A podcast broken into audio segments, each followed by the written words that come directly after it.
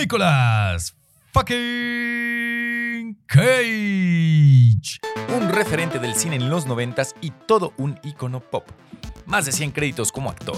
Protagonista de grandes películas de acción como Con Air, Contracara y 60 Segundos, pero también de excelentes dramas como La mandolina del Capitán Corelli, Hombre de familia y Un ángel enamorado.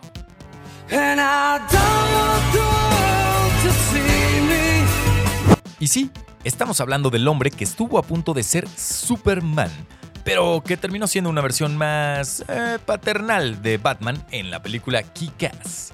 Portada de grandes memes y ganador del Fangoria Chainsaw Award, además de un Oscar entre muchos otros premios, el día de hoy se enfrenta a la más grande actuación de su vida, la de él mismo. The Unbearable Weight of Massive Talent. El peso del talento llegó a las salas para exponernos a Nicolas Cage como Nick Cage. ¿Será tan insoportablemente buena como pensamos? Eso lo descubriremos tus tres cinéfilos favoritos en Cine a Bordo. ¡Súbete!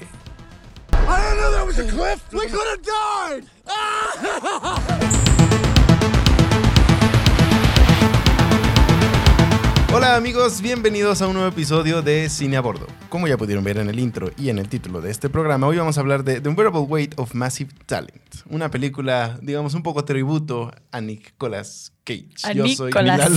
soy Milalo 21. Yo soy Romina Mondragón. Y yo soy Pete Mansur. Y bueno, antes de, de empezar y antes de arrancar, recuerden que si ya están aquí, pues suscríbanse a nuestro canal, no sean malitos. Este, y pues de paso, síganos en nuestras redes sociales. Aquí están apareciendo en pantalla. Este, estamos en TikTok y en Instagram como arroba puli.films y en Twitter como arroba pulifilms. Exactamente. Y pues solo mencionarles que ya estamos metiéndole más contenido al canal. Acabamos de hacer un video bien cool de Doctor Strange. Si no lo han visto, todavía pueden ir a verlo antes de ir a ver la película. Ahí está todo lo que tienen que saber acerca de Doctor Strange antes de ir a ver esa película. Y también a partir de ahora, todos los viernes estaremos subiendo un pequeño video de entre 3 y 5 minutos hablando de las mejores noticias de cine, streaming, series y el mundo del espectáculo en general De la semana. de la semana. Para que se mantengan siempre bien informados. Exactamente. Y además, ahí, ahí no las dan ninguno de nosotros, las trae para ustedes Freddie Freddie Mercury.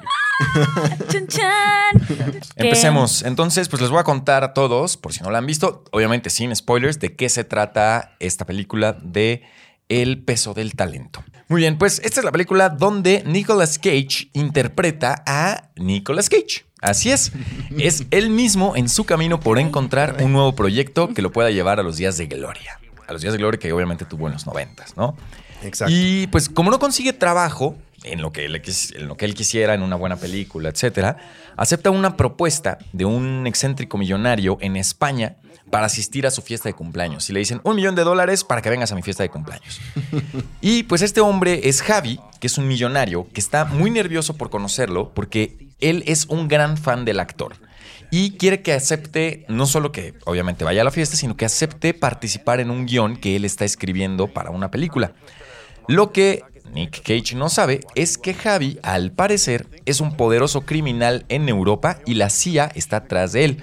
Y como Cage ya está infiltrado en su casa, la CIA lo va a convencer para que él esté investigando a este millonario. Y bueno, si creen que eso es todo en la película, no se preocupen, porque hay mucho, mucho más que estoy seguro que les va a sacar grandes carcajadas y más si son fans del actor. Sí, 100%. Entonces, pues empecemos con lo bueno. Empecemos con lo bueno. Vale. Venga, Lalo. O sea, ya después de que escucharon la sinopsis, ya se pueden imaginar el tipo de película tan loca que es. Y si vieron algún tráiler, yo creo que también por ahí. Trailer, perdón. Pero bueno, para mí lo mejor de la película, sin duda, amigos, es el personaje de Javi. O, eh, pues bien, interpretado por Pedro Pascal. El Mandaloriano. El Mandaloriano. Yo cada que lo veo ya escucho el, el theme song de Mandalorian. Pero bueno, sí, definitivamente me encantó Pedro Pascal. Tiene una dinámica tan... O se metió tan en el papel de ser el fan número uno de Nicolas Cage Sí. que se la crees desde el momento en que lo veo. O sea, desde el momento... Y esto no es spoiler, amigos, porque ya eh, se dice en la sinopsis. Lo ven desde el tráiler. Y lo ven desde el tráiler. Trailer, Trailer. perdón, porque si no, Romy nos regaña. Es Si que- decimos tráiler como buenos mexicanos, nos regañan, tenemos que decir trailer. Pero desde el momento en que ves la, ves la primera visualización de este fan hacia Nicolas Cage llegando a su casa, sea, se, se la crees por completo que de verdad lo ama con locura. O sea, Sí. más que a su familia, más que a su casa, más que a cualquier otra cosa. Y me encantó que, aparte de que se la crees por completo, toda la película no es que nada más sea tenga a lo mejor el papel del fan tonto que quiere estar ahí siempre y así. O sea, tiene un papel como también muy interesante. El- la familia en la que está, eh, bueno, su familia, la situación en la que está envuelto, toda esta como farsa que se crea alrededor de, de- de su fanatismo hacia Nicolas Cage, me encantó.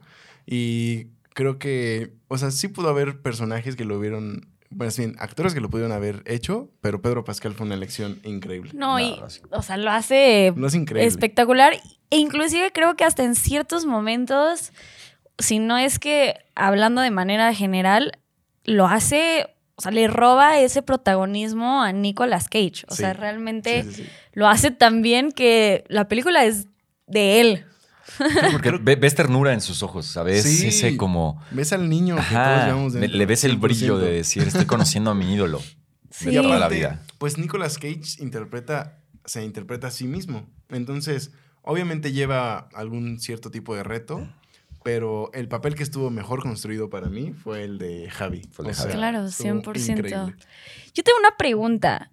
O sea, obviamente el guion no fue escrito, o sea, por Nicolas Cage. No. Entonces, ¿realmente Nicolas Cage estaba interpretando a Nicolas Cage o estaba interpretando la visión que el guionista tenía de Nicolas Cage? No, no sé, porque no sé en qué momento específico de su vida esté Nicolas Cage o el momento en el que se planteó el guion. Sí. Pero puede ser que sí, o sea, porque si tú haces una retrospectiva de la carrera de, de Nick Cage, últimamente no ha estado en grandes blockbusters, ha estado ¿no? en películas independientes y ha tenido unos éxitos como el de Mandy, que, que- que no llegó aquí a México, ya se nos cayó aquí el celular o algo. Eh, pero en general, tú no puedes decir que la carrera de Nicolas Cage ahorita es la que fue en los noventas, cuando hizo Contracara, cuando hizo Con Sí, Air, no. cuando hizo 60 Este, segundos, sí, etcétera, ¿no? Entonces, Creo que es un poco, sí, la interpretación de este, el guionista, el que ha sido, o los guionistas de, de Nicolas Claro, Cage. sí, porque y me- exagerar el feeling, ¿no? De la Sí, desesperación, 100%. de la deuda. Sí, de- como que me entró mucho la duda y dije, ok, ¿así es realmente Nicolas Cage? O sea, realmente esa es su personalidad. Tenías que haber traído una investigación Su esencia. antes de venir Por a eso quería plantearlo. preguntarles. Hay, hay unos datos ahí curiosos que voy a decir al rato en mi sección, su sección favorita, obviamente. Datos inútiles igual, con Lalo. y, igual y complementan un poco la Va. respuesta. Bueno, pues si quieren seguimos con lo bueno. Vale. Y Vas. voy yo, la neta me encantó esta película, la amé, me pareció increíble, entonces escoger solo una cosa buena fue difícil, eh, pero definitivamente, así sin lugar a dudas, mi cosa favorita de la película es la relación que tiene Javi, el personaje de Pedro Cas- Pascal. Es que es Javi. Javi, exacto. Javi, el personaje de Pedro Pascal. Y Nick Cage, Nicolas Cage. este, la neta es que yo tenía un poco de miedo porque a mí me suena como algo que podría ser un poco cringe. O sea, como esa relación así de el fan y el... Sí. No sé, porque ese personaje, el personaje de Javi, pudo haber sido... Como era tan fan, pudo haber sido Ajá, rayar el límite de lo cringe y de lo, güey, no, no está cool. Y al contrario, o sea, realmente, más allá de una película de acción, eh, porque pues sí tiene acción en la película, Sí. yo creo que realmente es una película de, de amistad y de como Sí, conexión. 100%. Entre dos Entre- individuos adultos mayores. Ajá, exacto, entre dos individuos Bueno, adultos. no adultos mayores como lo conocemos aquí de 60 y más, pero No, sí, pero ya. Maduros. sus- Señores. Dos adultos maduros. Pues, señores. Y este.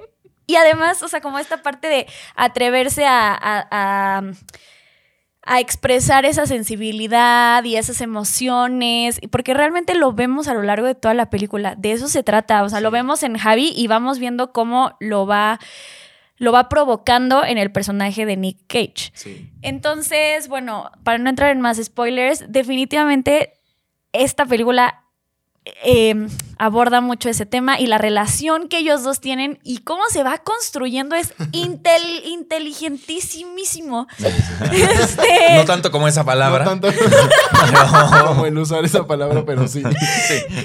Ustedes me entendieron. Entonces, no se siente forzada, se siente súper real. Quiero Sí. que sean besties en la vida real, Pedro Pascal y Nicolas Cage. Sí, así como son be- eh, besties, pero con este, ¿cómo se llama? Con Oscar Isaac, ya ves que es súper amigo Ah, de Pedro sí. Pascal. Ajá. Así me los imagino. así No quiero que sean ya también con Nick Cage. Increíble. O sea, realmente van a disfrutar muchísimo esta película y de ver esa, esa relación y van a querer tener un mejor Y amigo. aunque no sean fans de Nicolas Cage, ¿eh? O sea, no necesitas Sí. ser fan de Yo no Nicolas fan Cage de para Nicolas disfrutar Cage. la película. Y no necesitas ni siquiera haber visto películas. Obviamente ayuda muchísimo. Ayuda mucho. Si la viste y seguramente hay más referencias que las que nosotros cachamos, porque, pues, Sí. O sea, sí hemos visto, pero hace mucho que no vemos varias. Sí, y no es como que tampoco seamos super Ese es parte de, mi punto malo. Ay, que la de, tengas aquí. de Nick Cage. Ah, Estamos con lo bueno. Espérate, espérate. Sí, pero es que ya, me están... Ya, arráncate con tu punto Eh, Pues yo solo quiero decir que efectivamente hacía mucho que no me reía tanto en una película. Se rió muchísimo. Sí. Y, y me reía hasta en momentos donde la sala estaba totalmente callada porque tiene un humor violento hasta cierto punto tarantinesco. Pero no Sí. tanto. Sí, sí, sí. un No, no tanto, pero, pero sí tiene dos, tres cositas que, que a mí sí me causaron mucha risa y que sí la, el resto de la sala estaba callada y yo, sí, Sí. me vale madres. Sí, es uh, un poco humor así, pero más kid friendly. Sí. O sea, no tanto. Sí, No sí, tanto sí. como Tarantino. Pero bueno, en general creo que es una película con un humor, un humor tan bien creado que no depende como del remate o de la, de la cuestión física para sacarte la carcajada, ¿no? No es como que estás esperando que se caiga, que se golpee el zape o no estás esperando que termine con el chiste como pasa luego en las sitcoms, ¿no? Sí. O sea, aquí, todo, todo- o sea, a lo que siento con esta película es que la puedes ver, o sea, la podría ir a ver mañana y me voy a reír igual Sí. que la primera vez que Sí, la vi, 100%. ¿no? A pesar de que ya sepan qué es lo que va a pasar, porque está mucho en la interpretación y en cómo se van dando las situaciones. Y pues bueno, para mí la cosa, mi cosa favorita respecto a la película, pues fue la metanarrativa de la misma, Sí. la forma en la que la película habla de sí misma, se burla de sí misma y, y, o sea, lo que pasa es que hay un momento en el que estos actores, digo, en estos, estos personajes, dicen, ah, vamos a hacer el guion de una película. Y entonces van hablando de hacer un guion de una película y, y- y va sucediendo eso en, en la película. Es la película misma. Y te lo está anticipando Sí, sí, sí. apenas 10 segundos antes de que pase. Y tú dices, puta, pero es que esto que, que acabas de plantear está imposible que, que esto se convierta en esta nueva cosa en, en ese momento, ¿no? Siento que algo, algo muy, muy cool y que, como se podrán dar cuenta, es raro. Suena raro, suena como algo difícil de explicar si no han visto la película, pero les prometo que en cuanto la ven, se da de manera muy natural. O sea, no se siente así como, ¿qué es esto? Así. O sea, no se sienten dos historias y que saltos en el tiempo y no, o sea, se siente muy natural y lo entiendes perfecto. Entonces, si no la han visto, probablemente lo que estamos diciendo suena como, ¿What the ¿Qué? fuck? ¿Cómo que una película dentro de la misma película y la misma película? Pero les prometo que. Sí, o sea, no es Tiene nada- sentido una Tiene vez no más. sentido. es nada Christopher Nolan veresco. No, Sí, no. no. Creo Exacto. que antes de pasar a lo malo, otro acierto que tiene la película es Yo que- no había acabado, ¿eh? Pero... Ah, es que como, como Gena lo interrumpió. Sí, no, Jana me interrumpió, pero, pero no he acabado con mi punto. La película empieza y te, te empieza planteando este tono fársico, o sea, donde Nick Cage incluso se encuentra con consigo mismo de joven, con Nicky. Y, y como que los primeros 10, 15 minutos a lo mejor dices, puta, esta va a ser una de esas películas súper, con un humor súper gringo, que ya, ya, ya raya en, en lo absurdo. Sí, sí, sí. en- lo tonto. Ajá, en lo grotesco, que dices, no, por aquí no me va a gustar. Pero de repente, como dice Romy, se vuelve inteligentísimo y se vuelve algo muy divertido. Sí. Con, con diálogos entre estos dos personajes que, que también parece que tienen un toque de Tarantino ahí, porque son diálogos en los que van hablando de cosas mundanas, van hablando de cine, van hablando de la Sí. vida y, y realmente sientes que la película no avanza, pero va avanzando por completo porque estás conociendo más a los personajes, porque se está, se está creando esta relación entre estos dos personajes, teniendo una conversación tan absurda como hablar de Paddington 2. Sí. Ay, sí, amigo. Esa referencia en toda la película Paddington 2. No es spoiler, pero qué buena es. O sea, No, Exactamente. y, Y sí. pues ya, nada más para cerrar, eh, siento que se- es una comedia que pudo haberse creado con un personaje ficticio. Tú pudiste haber puesto a Nicolas Sí. Cage a interpretar a Lalo Álvarez, el gran actor de toda la vida y que tuvo sus éxitos y la madre, Claro. y, y pudo haber funcionado igual. Pero el hecho de que lo hicieran con Nicolas Cage, hablando de Nicolas Cage, y que le metieran toda esta cuestión de, de referencias a sus películas y a su vida, Sí, de que, es lo que la hace. y de que nosotros sepamos que es alguien real. Sí, ¿no? sí, o sea, sí. que es alguien que es- existe. Sí, sí, eso, es- eso es un gran, gran acierto. Y ahora sí. Yo nada más, o sea, antes de pasar a lo malo, quería recalcar, amigos, que esta es una película en la que no necesitas decir, tuve que aceptar que era ese tipo de película para meterme en el mood y disfrutarla. O sea, Ah, claro, no. la disfrutas así como es. Sea, en no, el no es como que cuando vengas. vimos Borat que, Ajá. que necesitas ¿Qué ponerte dices? el mood de Borat. Exacto. Sí, sí, sí. Que, que tuviste que ponerte en un mood de ese tipo Sí. de humor tan negro. y tan- Prepararte mentalmente para poder. Es- y es, yo creo que es un gran acierto de la película porque hace que cualquier persona pueda disfrutarla. sí, Entonces 100%. se la van a pasar, si deciden verla, neta se la van a pasar, Se la van a pasar increíble, Sí. increíble. Y, pues vamos con lo malo entonces. Algo, Sí. ajá, vamos con lo malo. Entonces, eh, para mí, pues es que me costó trabajo Sí. rascarle a lo malo. Cuando una película sales tan, tan a gusto de verla y, y Sí. pasas un buen rato, como que te cuesta trabajo ese punto objetivo y crítico. Pero yo si le hubiera dado otro final a la película, no voy a spoilear, no se preocupen, no voy a decirles de qué se trata el final, pero yo si le hubiera dado un final pues más locochón a tono con lo que se con lo que venía sucediendo, ¿no? Más allá de que hay este giro otra vez metanarrativo en la película, donde Sí. otra vez saltamos de, de una cool. cosa u otra. Rompemos cool. la cuarta pared Rompemos de la, mejor cuarta manera. pared y hasta una quinta, si es que existe. O sea, está ahí bien loco. Em, pero, pero yo sí le hubiera dado quizá algo que, que no, no esperabas, ¿no? Sí, O puede sea, ser. No el final ser. feliz.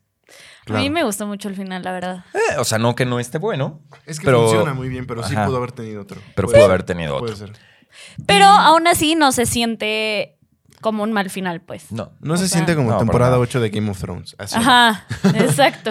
Y No se siente. Qui- Quizá la otra cosa mala es su fecha de estreno, que está, o sea, Sí. es bueno porque no hubo un gran blockbuster este fin de semana, Pero, pero, el que sigue ya se pero el que sigue se estrena en Doctor Strange y una semana antes, pues estaba todavía Los Secretos de Dumbledore y La Ciudad Perdida. O sea, sí escogieron bien, pero está muy apretado el Sí. rango que tiene. O O sea, sea, porque ajá.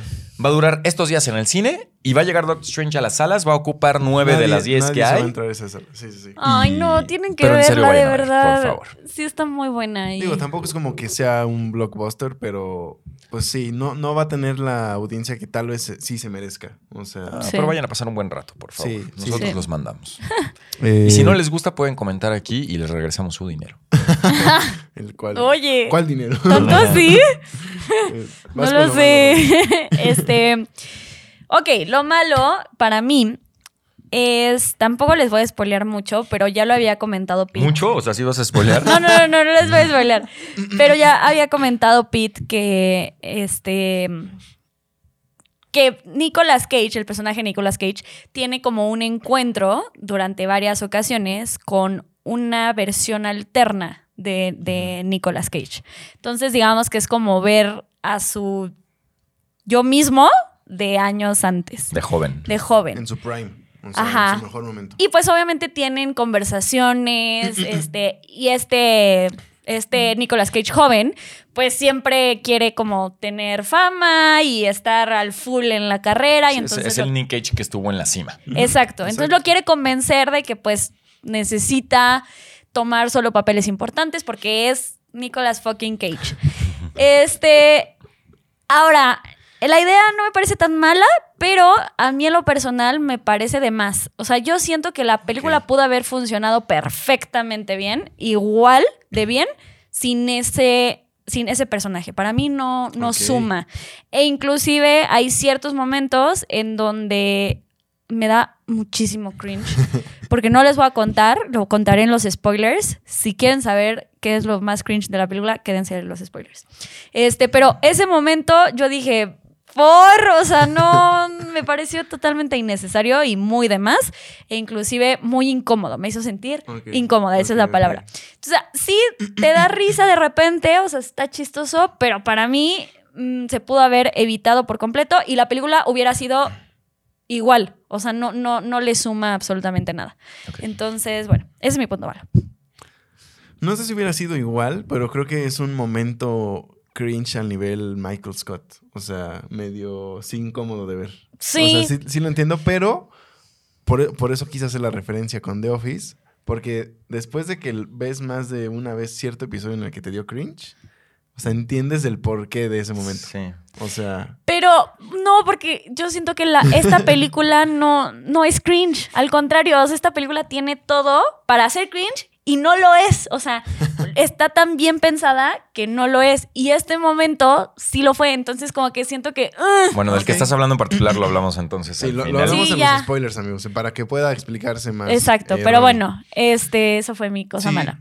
Mi, mi- para terminar con lo malo de esta película, yo nada más quiero hablar de la edición, que siento que, al igual no ser una película con tanto eh, budget seguramente, yo noté como tres o cuatro errores de continuidad y de edición. O sea, pero lo que quiero decir también con esto es que ya son detallitos muy perfeccionistas. O sea, la verdad es que la película me la pasé todo el tiempo súper bien. Y nada más fue el, como dijo Pete, tratar de rascarle en ver y poder traer algo a la mesa. Y es eso, trae algunos errores de continuidad en cabellos mojados y de repente no mojados, cosas así. Sí. Este, que uno que presta atención a ese tipo de cosas, pues lo nota. Pero fuera de eso, la verdad es que la película no tiene muchas cosas malas. Sí. Sí, que- Una o dos. Y, y hay unos errores así como esos que, pues, sí, son errores, pero hay otros que hasta colaboran al tono de la película. Exacto, exacto. O sea, O sea, hay que unos que, sí, que sí- son obvios Ajá. y que tiene que pasar así. Pero me, me estoy refiriendo a otros en el que dije, no, aquí tal vez no fue así planeado. Claro, pero que al igual y nosotros los mortales ni cuenta nos damos. Sí, y, sí, sí, exacto. Y no nos afecta en absoluto. Pero bueno, sí, to- o sea, hablando y retomando el tema de que fue una película que no tiene muchas cosas malas, yo solo quiero decir otra cosa mala, o sea, muy pequeña y muy rápida. Y es que, y no es mala, no, no, no es mala per se, pero si no sabes todo si no has visto todas las películas de Nicolas Cage o muchas de las películas de Nicolas Cage, es real que no vas a entender muchas de las referencias eh, de las que se hablan. En ciertas escenas. Pero Sí, no, no es- quiere decir no es que toda no la a película. la película y que no vas a entender la Sí, película. no, no, no, para nada. Pero a lo que voy es, o sea, siento que sí es una película muy al fan service eh, y que la vas a disfrutar muchísimo más si eres fan de Nicolas Cage. O sea, yo creo que si no has visto las películas de Nicolas Cage, te vas a reír el 70%, 75% de la película. Y si sí las has visto, te vas a reír el 100%. Ujú, Sí. Pero no le, no Sí, le no, quita no- nada. no te Sí, van a quitar tanto, sí. No, no, no. Solo es que es como, ah, pues no entendí este chiste, ¿no? Pero hasta ahí. No, pero, o sea, a mí hasta me dan ganas de, de regresarme y ver sus películas. claro. Es decir, O sea, me voy a aventar sus películas, por lo menos a las que más se hace referencia en esta, pel- en esta cinta, en, en El peso del talento. Y luego voy a volver a ver El peso del talento y me voy a reír un chingo más. de lo Sí, que ya la ves con vez. otros, con otros ojos. Y sí, no, no, no. O sea, estoy de acuerdo, solo digo que no, a mí no me encantó porque yo no he visto casi Pues yo nada de discrepo de Nicolas Cage. Pues está bien. jamás, Unos- me, unos jamás me habían dado tanta... Ay, Dios. no es cierto. Yo aquí en el diálogo, sentado en una mesa, colaborando, queriendo ser cívico. Este, pero pues, Trin, trin. Fight. se van a la violencia. No, no es Este, cierto, amigas. Todo bien, todo bien. Calificación con y calificaciones datos. y datos curiosos. Perfecto. Ok, eh, yo voy a darle mi primer 10 del año. No manchen, amigos. Anita. Sí. Un 10, Sí, o sea- órale. Siendo lo que es, siendo una comedia, para mí esta comedia tiene un 10. Es que además es el tipo de películas que a ti te gustan. Sí. O sea, 100% Pedro. Si ustedes son como Pedro, les va a encantar y le van a dar un 10 también. Si ya lograron descifrar su personalidad de únicamente vernos en YouTube. Exacto. este, y bueno, yo le voy a dar a esta película un 9.3. Nice. Pues sí, se va con calificación casi perfecta porque yo le voy a dar un 9. Entonces, de promedio, casi 9.5, algo así. tenemos, tenemos que sacar un, un- o sea, promediar todas las que hemos calificado y ver Sí. cuál es la que tiene más y menos y así. Sí, La vamos que tiene hacer. menos es Morbius, 100%. Bueno, bueno. bueno. Pero es que ahí solo había dos calificaciones. Siento, Bueno, que, sí. siento que esta es de las que De las- de va las que en primer más- lugar. Sí, sí, sí, sí, 100%. Sí, ¿eh? Esta y Dune. Está ahí. Dune. Ajá. Este. Y pues, ¿qué les parece si vamos con los Datos inútiles. inútiles. Ay. ¿Qué pasó? Datos inútiles con Lalo. Eso es todo. Muchas gracias. Vamos a empezar con los datos de hoy, que hoy sí encontramos muy, muy chidos. Vientos. Imagínense esto. Hubo una escena eliminada en la película que iba a suceder en el tercer acto, donde Nicolas Cage tiene una pelea con versiones de él mismo más jóvenes, interpretando sus roles icónicos como Face Off, Gone in 60 Seconds, ¡Wow! con Air. Iba a ser una escena ambientada en uno de los escenarios de The Cabinet of Dr. de Caligari, No. película de 1920, en blanco y negro, y con Nick Cage enfrentándose a todos ellos. ¡Wow! Pero ¿qué O pasó? sea, el multiverse se queda pendejo. O sea, iba a estar increíble. Yo cuando leí el dato dije, ¿por qué la quitaron? Y el problema es que creo que el director pensaba que se iba a salir demasiado de la trama principal, que es justamente la trama sí. del CIA y todo eso. Es verdad. Pero, amigos, hubiera sido una gozada. Yo lo sacaría como promo Ajá, o algo yo así. lo hubiera o sea. grabado. Sí, como Yo lo hubiera grabado. así, claro. Y vendes todos los DVDs que quieres, aunque ya no se usen los DVDs ni los Blu-rays ni nada. O sea. No, pero te sirve para DVDs. promoción. Ajá, ¿sabes? como hubiera promo. sido algo Hubiera sido épico. Y, ok, eh, un dato muy chistoso que a mí se me hizo también tierno es que al final del rodaje, a cada miembro del elenco se le regaló un cojín, una almohada con la cara de Nicolas Cage. ¡Wow! Yo quiero una. Necesito una almohada con la cara de Nicolas Cage. No, sabía que la necesitaba hasta hoy. Qué La- padre. y la que se O hace sea, así. O la del meme que sale así. No, cualquiera hubiera estado increíble.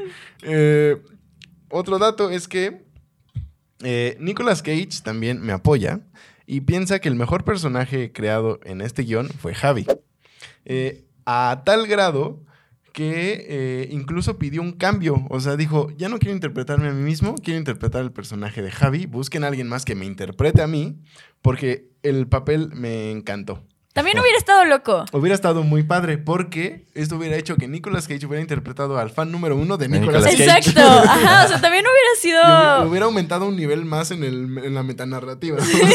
No, pero así como salió. ¿Y cuál fue la razón por la que se le olvidó de estar? Porque sí estuvo pusheando. Porque tenía que ser alguien hispano. No, no, no.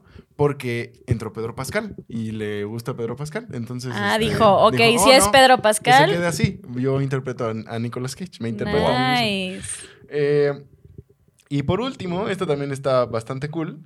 Al inicio de la película, por lo cual no es un spoiler, amigos, eh, en esta etapa de, desesperación de Cage por conseguir un papel, y hay una escena en la que Nicolas Cage está persiguiendo como a un director de cine y le están, están hablando como de un guion y de un posible papel Sí, para pues, él. está como en una entrevista. Y termina casual. en una en un momento muy embarazoso para Nicolas Cage, digámoslo así, ¿no? Para no entrar en detalles. Ahí les va, esta, esta les va a gustar, estoy seguro. Eh, esta escena estaba pensada para que fuera originalmente Nicolas Cage persiguiendo por la calle a Quentin Tarantino para que lo dejara estar en su próxima película. No mames. Y ya O sea- sabemos cómo es Quentin Tarantino con los fans que lo persiguen en la calle. No es muy amistoso que digamos. Ay, Hubiera no, estado guau. increíble. Lo cual me hizo pensar en el momento en que estábamos platicando hace ratito. Es obvio que sí hay una cierta inspiración en los diálogos y en la comedia de Tarantino. Sí. Sí, Si sin ya lo tenías hasta pensado para que saliera en tu película. sin obvio. duda. Entonces, este. Esos son los datos curiosos. La verdad es que ahora sí Wow, encontré unos están muy, bien cool. Muy cool. Nice. Oye, bien. Lalo, buen trabajo. Pues vayan a ver The Unbearable Weight of Massive Talent.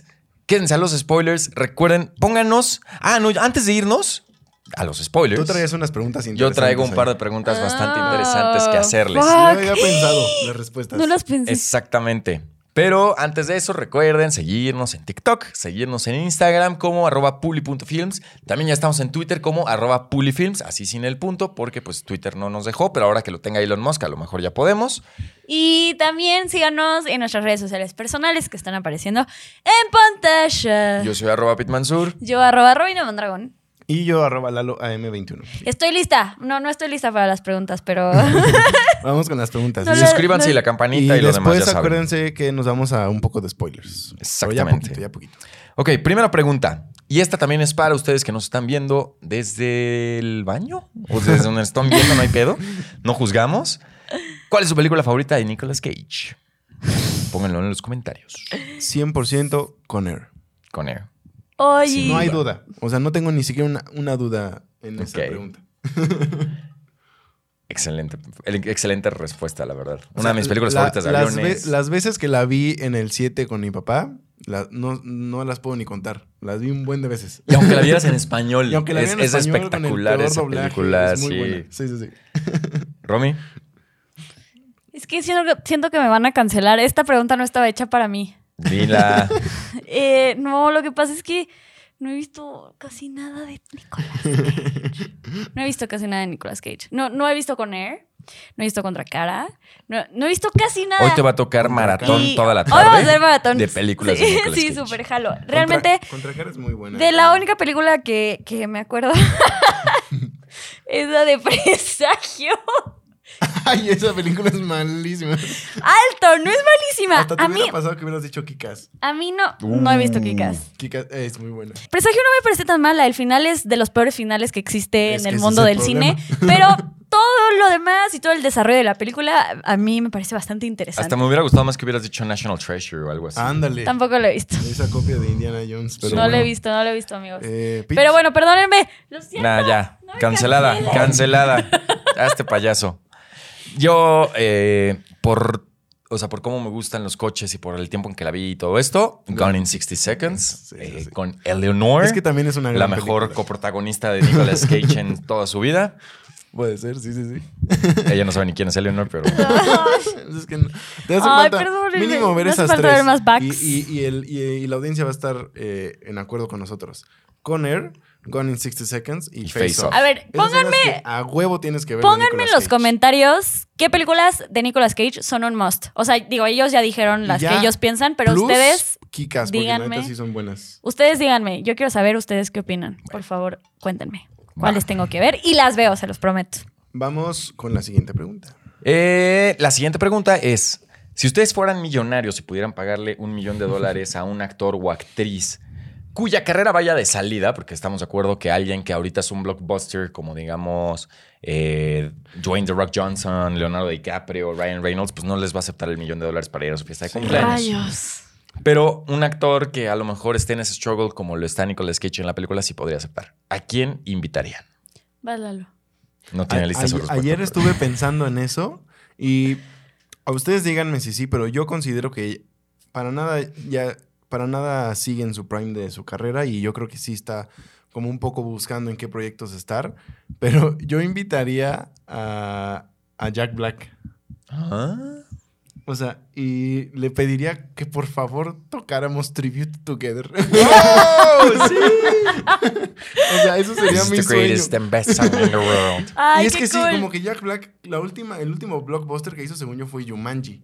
En el que justo sale con. Sí, La no, Roca y- definitivamente no está en y su, ya no está prime. en su prime. No, no. Claro. Sí, no. Puede ser que sí te acepte la invitación por un millón de dólares. Sí. Entonces, si los consigo El cañonazo del millón. Ay, yo no sé si el mío me acepte por un millón de dólares. Este. Pero. Y no sé, tal vez me la estoy volando. Pero bueno, a ver, yo creo que yo traería a Harrison Ford. Uh. Mm. Híjole. ¿Creen que Estoy- me acepte un millón de dólares? No sé, Es porque que ya viene Indiana Está Jones haciendo 5. Indiana Jones 5. Pero no, no, ha ido, no le ha ido tan bien. Blade Runner. O sea, Es que a si- Harrison si Ford lo están pensar- trayendo otra vez a Ajá. hacer sus papeles de antaño. Sí, pero no hay nada nuevo. No, pero lo están trayendo a hacer sus papeles de antaño. O sea, es que está. Pero no es. No. Está haciendo como. Pero un- está haciendo como un reprise de su Yo digo que sí me acepta el millón de dólares. Señor Harrison Ford, por favor. ya casi. Venga a hablar conmigo, Me por favor. 999, 1999. Pero bueno, yo, yo escogería a Harrison Ford. estaría de huevos. Este, me encantaría. Ok. Estaría súper bien. ¿Creen que, hablando de Harrison Ford, Mark Hamill me acepte un millón de dólares? Sí. A mi fiesta de Sí, sí, sí. Mark Hamill. Sí. Yo creo que Mar- Mark Hamill más que Harrison Ford, ahora que lo Sí. pienso. Mark Hamill y también me gustaría Tim Allen invitarlo. Ah, Ay, Tim Allen estaría interesante, sí. Porque, o sea, más que, o sea, por su serie, Mejorando la Casa, porque yo era muy fan de esa serie con mi papá y porque él es Santa Claus. de niño fui fan de Santa Claus. eh. Mark Hamill sería, Mark Hamill sería mi opción ahorita que le dijeron. Ay, qué casualidad. No, es que no lo había pensado. pero luego, luego me fui con, con- Jack Black por, porque me encanta. Escuela de Rock, pero bueno. Muy bien, pues ahora sí, eso fue todo en la parte normal de Cine a Bordo. Nos vemos en los spoilers para hablar de El peso del talento de Nicolas Cage. Chau, baby. Bye, gracias.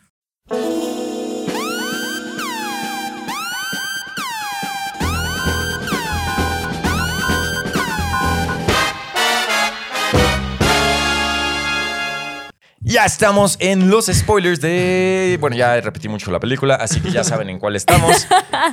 ¿Su parte favorita ya con spoilers? Eh, mi parte favorita, no manches, ya sé. Cuando están en la pared, Esa parte es genial. es la mejor parte porque ahí Con es cuando, cuando creo que se afianza su relación, Su su, amistad. amistad. Güey, qué cagado. O sea, neta, me, me morí de risa. Me Sí, morí de risa con bueno, algo tan es simple. bueno. O sea que. Y es que, y es que todo viene de la construcción de Sí. esa escena. exacto. Porque si te ponen esa escena en cualquier otra película, dices, ay, es la típica escena donde seguramente van a salir bien fácil de esa y no sé Sí, qué. sí, sí, sí, sí. O sea, pero el hecho de que en ese momento estaban... En bajo- ácido. en ácido. O sea, y- y tratando de escribir un guion. Este... todo eso... Y vienes de una de las partes de la metanarrativa más fuertes de la película, que es cuando están construyendo lo que está pasando. Ah, claro, se están claro, adelantando sí, a hablar sí. de lo que les va a lo- pasar claro. en 10 segundos. Sí, exacto. Esa para mí es mi parte favorita. Me encantó. Definitivamente una de las top de la película. Sí. ¿Tú y Alalín? Estoy pensando, para no repetir, creo que me quedo con eh, ya casi al final de la película, amigos, cuando el malo ya tiene a la híjola de... A la A híjola. la híjola. Cuando el malo ya tiene a la hija de Nick Cage y a la que vemos El que malo. raptan en un principio. eh, hay un momento en el que vuelve a decir una frase que dice al principio cuando está con el director. Se me hizo tan whole esa escena. Ah, claro, Porque claro. le vuelve a- en, en lo que lo está distrayendo para hacerle algo y poderse zafar de que lo tiene a punta de pistola sí, casi sí. casi. eh, vuelve a decir uno de los diálogos que dijo al principio de la película para tratar de convencer al director de que estuviera en la película. Claro, claro. Sí, entonces. Y lo dice igual de exagerado, pero bajo circunstancias 100% diferentes y lo hace tan bueno. Sí, porque ahora está en el. Sí, es ahora, cierto. ahora sí está viviéndolo. Exacto. Sí, sí, está es cierto. lo está actuando. Sí, Y, ya. y es otro de los aciertos de la película que, uh, que creo que queda bien ya ahora que pudimos decir estos spoilers, que la película también se siente súper cerradita, o sea, Sí. inicia, se desarrolla la trama y todos los cabos. Sí, se incluyo cierran. con el O sea, final. todo. Sí. Incluso con el final feliz, pues todo cierra Exacto, bien, ¿no? sí, sí, sí. Sí. Eh, para mí, mi parte favorita, o sea, también es esto de la barda. O sea, to- toda esa secuencia Toda con el LCD es- es de lo mejor. Pero cómo culmina esa secuencia cuando ya regresan Ya, ya, ya. Y entonces van al escondite. Y, y Nicolas Cage lo ve que está Javi dormido. Y entonces dice: Ahora sí voy a ir a abrir la puerta a ver si está la secuestrada. Y de repente, ese, ese momento de tensión donde tú crees que ya lo cachó porque lo llega Javi muy serio y le dice: "Si Esto va a cambiar nuestra Toda relación. nuestra relación va a cambiar en este instante. Entonces, puta, pues sí, sí va a estar ahí. Sí a ver a dónde ahí, va a llegar claro, la claro, película, qué es lo que va a pasar. Y abre la puerta y está este museo a Nicolas No, no, no, a Cage Nick Cage, no, no, no. con, con, pues con todo, ¿no? Con O sea, props de sus películas, con un, una, una estatua con de una- cera Ajá. ahí en, en una, en una- Las películas, las películas, las pistolas doradas, ¿de qué películas son? Esa, fíjate, fue una referencia que no entendí. Pero punto para el hecho de que no necesitas ver las películas de Nicolas Cage Sí. para que Para te disfrutarlo. la película. Sí, sí, sí. Sí. Eso y al final, la, la construcción de la tensión final entre ellos dos, cuando empiezas a ver que uno tiene que matar al otro, pero que No ninguno de los dos quiere no, matarse entre sí. Estuvo Eso es, eso es mind blowing. Sí, sí, Eso es mind que blowing está porque, muy bien hecho eso. I love you. porque además, o sea, todo el tiempo estás viendo la película de- desde la perspectiva que Javi es el malo y que es un, Sí, sí, un sí. traficante de armas y que Nicolas Cage tiene que encargarse de él, ya sea matándolo o haciendo que la CIA lo capture. Pero estás viendo esta gran amistad que están teniendo ellos dos y nunca ves nada malo de Javi. Sí. Y no, Ah, esa es muy escena buena, es. Y, y aparte, Y se toque ponen en sus zapatos. Sí, exacto. Hace la referencia O sea, literal. Hacer frases así de manera literal también. Ah, qué, qué padre. Sí. Ay, creo que vamos a verla Y hoy aparte, otra vez. la elección de Sí, los está zapatos, muy amigos. buena. Unos casi, casi Gucci o qué marca es esta. Sí, su- sí, como Y- Gucci. Y los otros unos vans Y unos Vans. de 500 pesos. Sí, no. No, la verdad es que sí, amigos. Está es una gran joya. película. Se la van a pasar increíble. Trae certificado Pulifilm. Y bueno, de lo 100%. malo, supongo que los que ya, los que vieron lo malo que dije, ya saben de qué Pero a ver, parte estaba exactamente ¿Qué hablando. momento fue el que más te dio cringe? Cuando se besó con Nicolas Cage. o sea, bueno, cuando se besaron. Güey, por. Yo, yo estoy a favor de esas escenas porque es, es, un, es un símbolo de amor propio. Ajá, mata a ti mismo. Amate a ti mismo. Mames. Y, y para las personas que han visto eh, Swiss Army Man con Paul Dano Con- y, y Daniel, Daniel Radcliffe, Radcliffe. van a entender perfecto Sí. eso. Mm. Pero a mí, no me, a mí no se me hizo incómodo. No. Se me hizo más incómodo el grito de I'm Nick fucking. También. No, eso no. O sea, eso me dio gustó O risa. sea, es épico por la primera vez así como de ¿ya, ya va a parar? ¿Ya? Sí, sí, sí. Ah, ok, ya, ya, ya. O sea, Después se vuelve pero épico. Después se Ajá. vuelve A ver, épico, exacto. Ahorita que me recordaste ese momento del beso y escuchando el dato que dio Lalo de que pudo haber una escena donde Nick Cage se pelea consigo mismo, yo ya no veo la diferencia entre haber metido la escena del beso y esta, y esta otra no. Yo hubiera preferido que metieran la escena de la pelea a la del beso.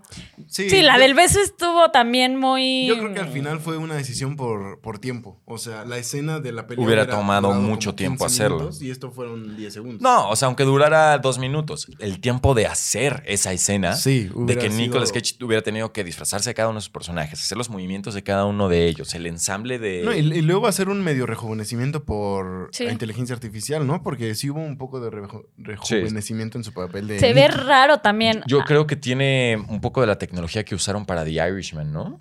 Sí. O será puro CGI. No, no, yo creo que sí, de la tecnología que usaron para The Irishman, pero no tan al nivel de la tecnología que se utilizó apenas para eh, Luke, eh, Luke Skywalker en, Ujú. en Boba Fett. En Boba Fett, perdón.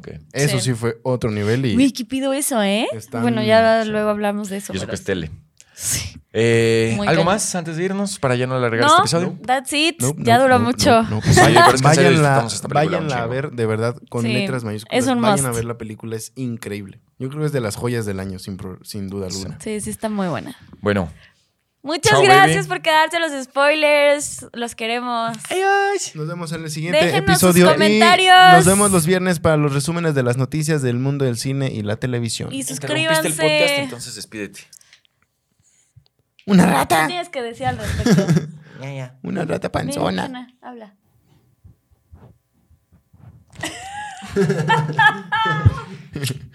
Bye.